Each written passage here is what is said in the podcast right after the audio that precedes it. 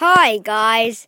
Today I'll be talking to you about how the heck you um, do when you're at school and suddenly, all of a sudden, you feel, oh, I'm terribly sick. I think I have cancer. Well, not cancer, but maybe the flu. What will you do? Well, you should. You should. You should.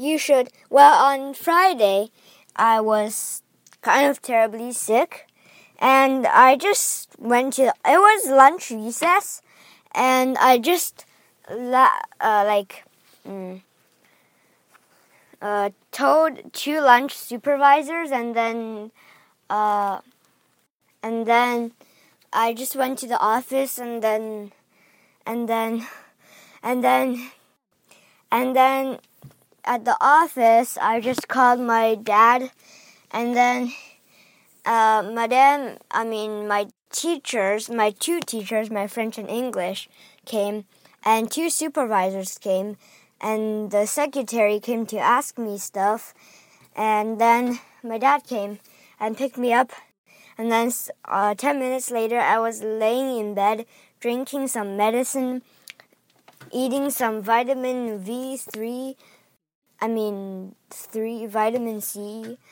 and uh, getting my temperature measured. And I'm still a little bit sick right now. Uh, as you hear my voice, like it's kind of terribly bothering me.